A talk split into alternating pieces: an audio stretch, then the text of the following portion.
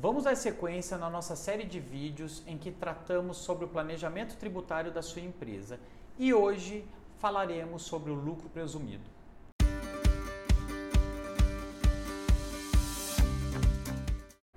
Olá, meu nome é Danilo Campos, eu sou especialista em gestão de empresas da Astec Contabilidade.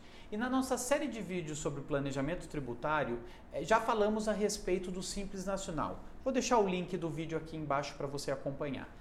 Mas hoje eu quero tratar sobre o lucro presumido, que é um outro regime tributário, é um pouco mais complexo, com uma carga tributária que pode ser um pouco maior que o simples, dependendo de alguns fatores da sua empresa. Muitos acham que o simples nacional é o menor tributo que a empresa pode pagar, mas fazendo algumas contas, podemos chegar à conclusão que o lucro presumido é uma boa saída para o empresário é, do próximo ano vigente, aí, em que, em que pode, pode acontecer até uma redução de carga tributária, economizando e assim aliviando o caixa da sua empresa. Para isso, o empresário precisa sentar com seu contador precisa levar os números ou expectativas de números, como a gente disse nos outros vídeos, para que o contador possa fazer as suas contas matemáticas e assim chegar no melhor tributo. Lembrando que ainda nós temos a, a, o lucro real, que pode também ser uma boa para o empresário. Mas nesse caso, tratando do lucro presumido, eu vou explicar alguns detalhes desse tipo de tributação.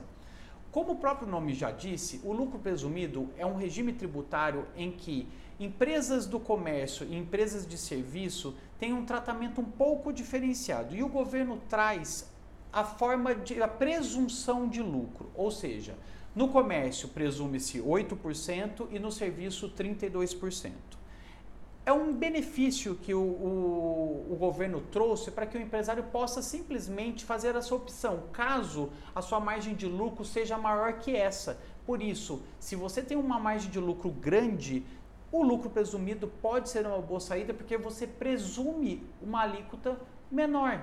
Por isso, 8% para comércio, 32% para prestação de serviço. E aí sim, aplica-se o imposto de renda e a contribuição social em cima dessa base de cálculo que foi presumida.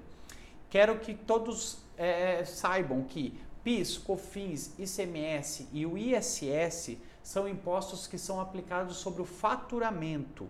Tá? Então, é, é, claro que as contas que você e o seu contador devem fazer é justamente baseando-se essas alíquotas de PIS e COFINS, ICMS e ISS total no valor bruto do seu faturamento, enquanto a presunção de 8,32, como disse, é simplesmente por, para o imposto de renda e a contribuição social.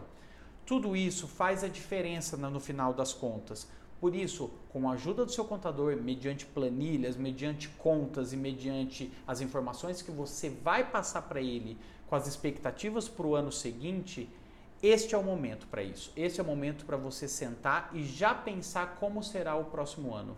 Estamos já no final de 2020, então por isso não deixe o tempo passar mais e já providencie as, todas as informações cabíveis para o seu contador é, fazer todos os cálculos. E isso engloba despesas, é, folha de pagamento, é, faturamento, expectativas de faturamento e toda essa, essa compilação de informações que vai fazer o seu contador chegar à conclusão de que o lucro presumido ou qualquer outro regime tributário compensa para você para o próximo ano.